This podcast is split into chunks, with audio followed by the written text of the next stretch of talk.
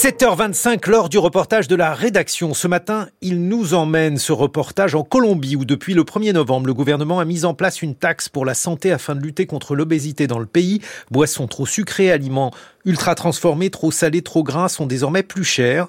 Le reportage de notre correspondance à Medellin de Najet Benraba. Aujourd'hui, les prix de nombreux produits très consommés par les foyers vont augmenter à cause de l'impôt dit pour la santé. Ces nouveaux tarifs vont impacter les budgets de millions de Colombiens. La hausse des prix a fait la une des journaux durant plusieurs jours. Les journalistes mettaient en avant l'impact financier pour les familles colombiennes. Cette mesure concerne par exemple les produits riches en sel, en graisses transformées ou encore les sodas, accusés d'aggraver les cas de diabète et d'augmenter les risques de maladies cardiovasculaires. Dans la rue, les avis sont mitigés. Alejandra Cardona est mère de famille. Cette avocate quarantenaire voit d'un bon œil cette mesure, même si quelques doutes la font réfléchir. Elle s'inquiète notamment des conséquences pour les commerçants de quartier. Eh, pues me parece que es algo importante para la salud de la población colombiana. C'est important pour la santé de la population colombienne. Il faut prendre conscience des dangers de l'excès de sucre, de charcuterie ou de soda. Plus on en mange et plus il y a des risques de tomber malade. Donc cette mesure est nécessaire. Mais j'ai peur que cela affecte fortement les commerçants. Je pense en particulier aux petits commerces et aux épiceries de quartier ou vendeurs qui vivent de la vente de ce type de produits. Les choses peuvent se compliquer pour eux.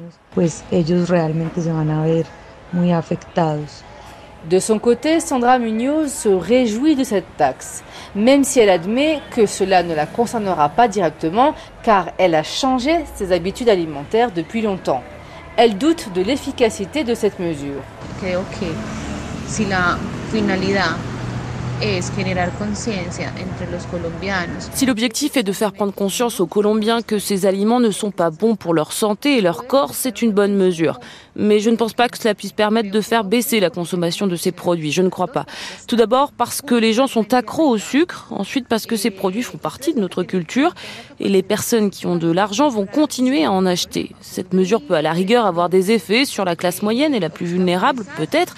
Mais comme c'est ancré dans notre culture colombienne, eh les gens continueront d'en consommer, même si les prix augmentent.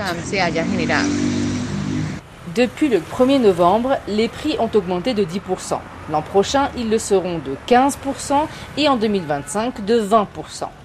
Face aux critiques qui dénoncent une taxe pour remplir les caisses de l'État, le ministre des Finances, Ricardo Bonilla, répond.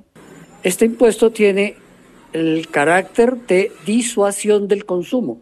Cette taxe vise à dissuader la population de consommer ces produits. Son but n'est pas de générer des recettes, car c'est une mesure de santé publique.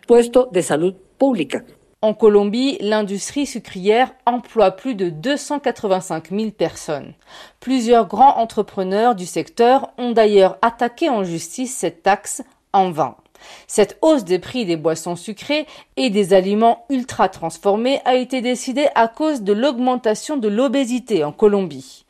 En 2015, selon les chiffres officiels, 56% des adultes colombiens âgés de 18 à 64 ans étaient en surpoids.